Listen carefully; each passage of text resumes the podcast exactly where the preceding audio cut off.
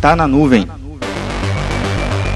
Com o rompimento da barragem de Brumadinho, com certeza o site da Vale está tendo vários acessos. E você que é profissional da área de TI, você imaginou que um dia a empresa onde você trabalha pode acontecer um desastre como esse? Não que um desastre como esse seja um desastre que nós, enquanto sociedade, queremos que aconteça, mas a gente tem que ter muita noção de que a nossa infraestrutura de TI tem que estar disposta a atender a certas demandas nunca previstas, demandas que vão atender a sociedade. Hoje, o site da Vale contém a lista dos nomes de todos os desaparecidos, dos profissionais que trabalhavam direto ou indireto para a Vale. E isso tem gerado sobrecargas em muito no site da Vale. Com certeza, eu não sou profissional da Vale, não conheço ninguém da Vale, mas eu tenho a total noção de que a infraestrutura de TI da Vale para responder ao mais rápido possível as informações à sociedade brasileira com tudo que tem acontecido, ela está sendo muito bem requisitada. Não querer estar na pele de ninguém nesse momento, mas é um, um grande alarme. Não somente prepararmos para catástrofes como essa,